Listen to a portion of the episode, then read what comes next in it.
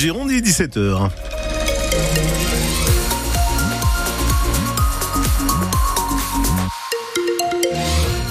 Comment ça se passe sur les routes de Gironde à 17h, Philippe Vigier? Ça se passe très bien, il n'y a aucun problème à vous signaler, c'est les vacances et vous êtes tranquille dans votre canapé en train de faire la sieste et écoutez France Bleu Gironde, ça c'est très bien.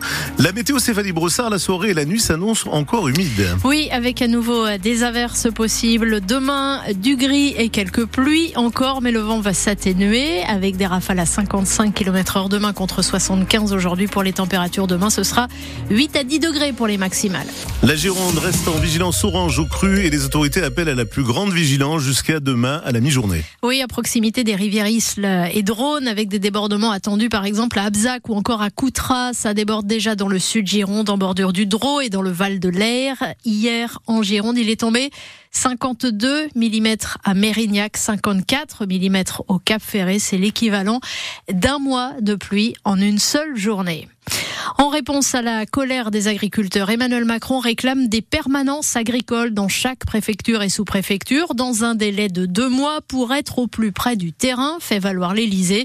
Une crise agricole qui est euh, européenne. 900 tracteurs paralysent le centre de Bruxelles en Belgique depuis le début de la matinée, alors que se tient une réunion des ministres de l'agriculture des 27 qui doit ouvrir la voie à la simplification de la PAC, la politique agricole commune. Un piquet de grève devant la maison d'arrêt de Gradignan ce matin. À l'appel du syndicat FO Justice, six ans que ça n'était pas arrivé, pour dénoncer la surpopulation carcérale, 880 détenus pour 434 places actuellement à Gradignan, et parfois jusqu'à trois prisonniers dans une cellule de 9 mètres carrés avec un matelas installé par terre.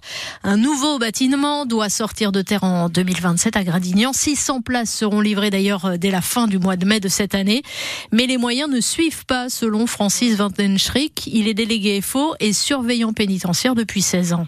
Il est prévu pour l'ouverture qu'on ait en tout normalement 105 agents. On a 53 stagiaires qui sortent de l'école de l'administration pénitentiaire d'Agen qui arrivent ici au 4 mars, qui sont censés avoir normalement trois semaines d'accompagnement pour leur première affectation. Ils vont avoir deux jours. Je ne sais pas si vous vous rendez compte. C'est pareil, normalement, euh, quand on ouvre un établissement, on a une procédure qu'on appelle la garde des murs. On fonctionne à blanc. Cette euh, procédure, elle dure entre 4 et 5 mois normalement. Là, pour Bordeaux, elle va durer 2 mois. En fait, on rabote de partout. quoi. Tout ça pose problème. On va pas ouvrir dans les meilleures conditions. Et je vous dis, c'est la surpopulation pénale croissante. Il faut, faut trouver des solutions en fait. Des propos recueillis par Hugo Deschamps. Les photos de cette mobilisation ce matin Gradignan sont à retrouver sur francebleu.fr.